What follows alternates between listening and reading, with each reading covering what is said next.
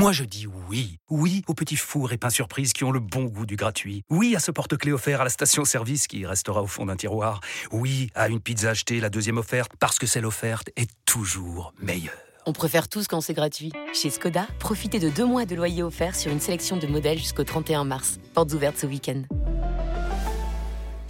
Deux loyers offerts après premier loyer en LLD 37 mois sur toute la gamme Skoda, Orenia et Enya Coupé, c'est accord par Volkswagen Bank. Détails sur skoda.fr. Pour les trajets courts, privilégiez la marche ou le vélo. Pour conclure les grandes gueules, euh, je voulais qu'on revienne, on en a beaucoup parlé déjà, mais je voulais qu'on revienne quand même sur cette, euh, sur cette ouverture hier euh, ratée. Qatar-Équateur, certes, la cérémonie a été euh, réussi, mais la, climatisation, on le rappelle, branchée alors qu'il faisait 25 degrés, des centaines de spectateurs qui ont quitté les tribunes dès la mi-temps parce que le Qatar euh, perdait 2 euh, à 0. La prestation aussi des, Qatariens a été quand même assez affligeante. Et puis, on vient de l'apprendre, il y a un gros bug de l'application sur laquelle les supporters d'Angleterre-Iran doivent présenter leurs billets pour le match qui va débuter dans allez, un peu plus d'une heure maintenant. Et chez certains, les billets ont disparu. Donc, ils sont renvoyés vers une grande tente blanche devant le stade pour imprimer les billets en version papier. Il y a une queue assez importante qui est en train de, se former. Avec ce qui vient de vivre en Ligue des Champions, les supporters anglais. ils ont de la chance. Hein. Ouais, donc ça, ça, commence pas très bien. On voulait avoir l'avis sur ce lancement de Coupe du Monde de, Pierre Lechantre, l'ancien sélectionneur de, l'équipe du Qatar. Bonjour Pierre. Oui, bonjour, bonjour à tous. Pierre, tu as regardé avec intérêt évidemment tout ce qui s'est passé depuis hier. Quel regard tu portes sur le, le début de cette Coupe du Monde?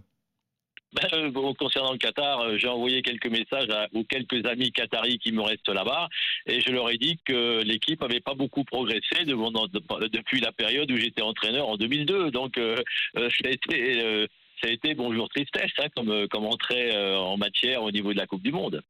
Tu avais pronostiqué un partout, me dit Alexandre Biggerstaff. Oui, euh, oui, la balance. Et, et, et, Patrick, euh, un autre, une autre personne au téléphone avait dit 2-0, il avait eu le bon résultat. Mais moi, j'ai voulu dire 1 à 1 parce que j'ai quelques amis qui écoutent RMC là-bas au Qatar et je me suis dit, je vais pas les torpiller en leur disant qu'ils vont perdre 2-0. Pierre, au-delà du sportif, euh, est-ce que tu as été choqué aussi par ces images de supporters qui ont quitté le stade dès la mi-temps parce que le, Qatar était mené 2-0 Non, t'es habitué? Non pas, non, pas du tout, parce que je vous avais annoncé que quand nous nous, jouions avec l'équipe nationale, pour faire venir les spectateurs, il y avait toujours des voitures à, des voitures à gagner en même temps que le billet de, le billet de, d'entrée au stade. C'est pour ça qu'on avait. C'est consternant ce que tu nous dis, là, Pierre. C'est consternant ce que tu nous dis.